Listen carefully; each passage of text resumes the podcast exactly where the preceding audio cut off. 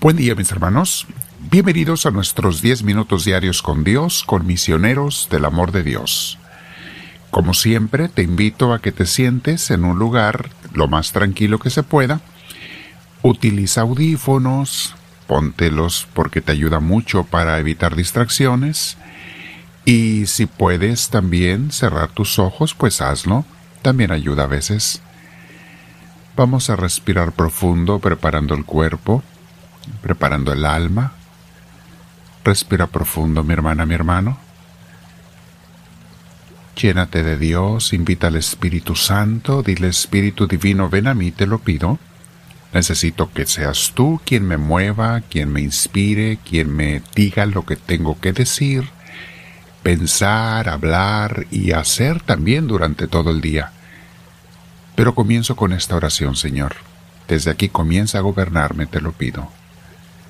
Bendito seas, Señor Dios nuestro. Hoy, mis hermanos, vamos a meditar en este tema que se llama La paz duradera, nada más Dios la puede dar. Sí, todos andamos buscando la paz, te des cuenta o no. ¿Quién quiere vivir en problemas, mis hermanos? ¿Quién quiere vivir mortificado? ¿Quién quiere tener conflictos? Hay gente que inconscientemente los buscan, están mal, pero realmente, ¿a quién le gusta? Tiene que estar uno mal de la cabeza para estar buscando conflictos. Todos queremos la paz, todos queremos la tranquilidad. Bueno, el único que nos puede dar la paz que de verdad dura es Dios, y eso es cuando vivimos con Él. Vamos a meditar en lo que nos dice el capítulo 25 de este libro de Imitación de Cristo,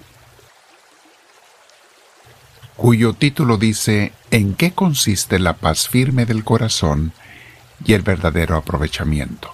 Y recuerda que se da en forma de una oración entre Jesús y nosotros. Dice Jesús, Hijo, yo les dije, la paz les dejo, mi paz les doy, y no la doy como la da el mundo. Todos desean la paz, mas no tienen todos cuidado de las cosas que pertenecen a la verdadera paz. Mi paz está con los humildes y mansos de corazón.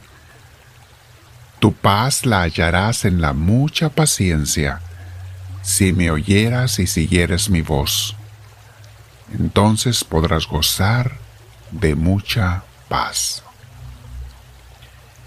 El alma le contesta a Dios, o sea, a nosotros. ¿Qué debo hacer, Señor? Jesucristo dice, Mira con atención las cosas que haces y las cosas que dices, y dirige toda tu intención con el fin de agradarme a mí solamente, y no desear ni buscar nada fuera de mí. Ni juzgues temerariamente los hechos o dichos ajenos, ni te entremetas en lo que no te han encomendado. Haciendo esto, disminuirán tus turbaciones, porque el no sentir ninguna tribulación, ni sufrir alguna fatiga en el corazón o en el cuerpo, no es algo de este mundo, sino propio del descanso eterno.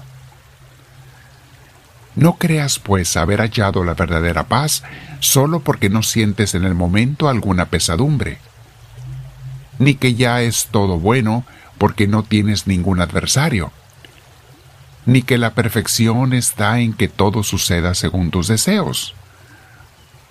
Tampoco pienses que eres grande o digno especialmente de amor simplemente porque tienes una gran devoción y dulzura.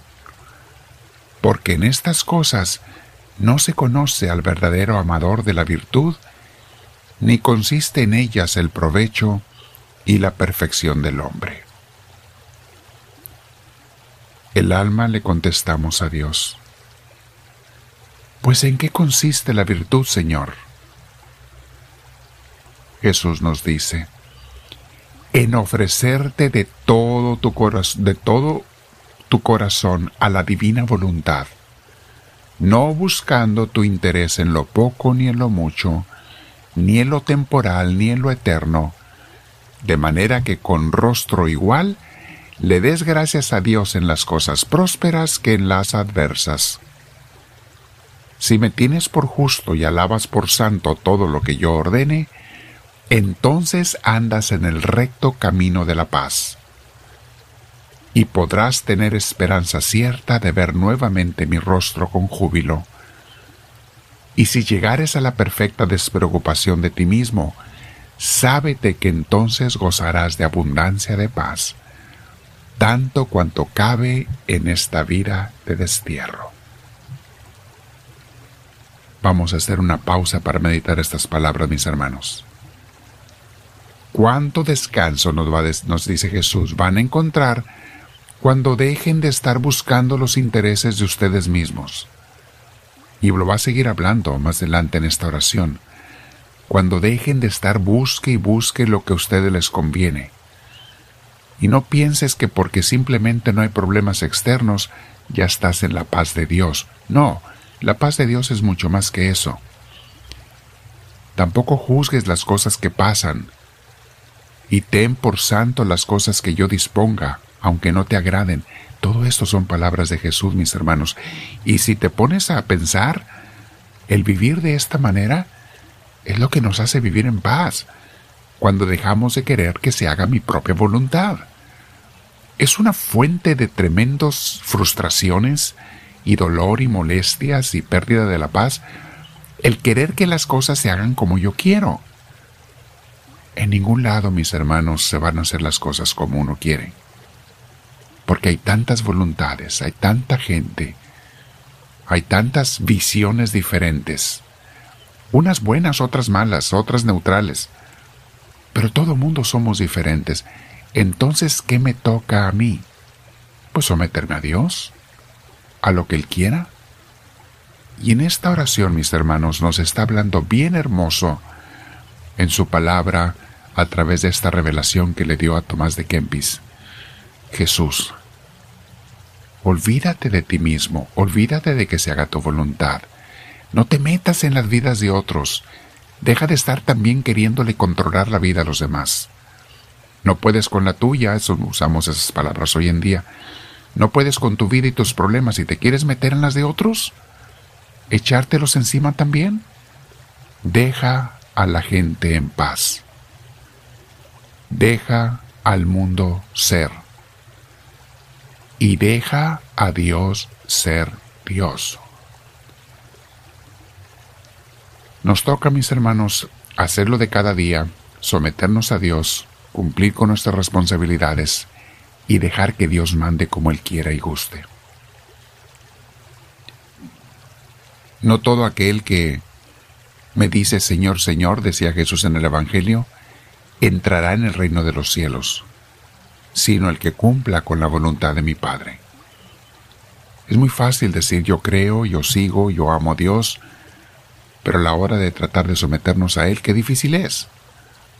Nuestro orgullo, nuestro amor propio, nos dominan. Queremos que se haga nuestra voluntad, nuestra soberbia, mis hermanos. Y miren, el demonio conoce las partes flacas de cada quien. Para unos es una cosa, para otros es otra. Y es de grandes sabios el conocerse cada quien, conocernos a nosotros mismos. Allí comienza la sabiduría. Lo decían los antiguos griegos. Conócete a ti mismo. La sabiduría comienza cuando comienzas tú a ver, a conocerte y saber por qué actúas como actúas, piensas como piensas, reaccionas como reaccionas y sientes como sientes. Cuando de a ti te brote un sentimiento, especialmente los negativos, primero pregúntate qué está mal conmigo antes de preguntarte qué está mal con el otro. Vamos a quedarnos meditando en esto con Dios. ¿Quiero la paz de Dios? me toca someterme a Él. Y le digo, háblame Señor, que tu siervo te escucha.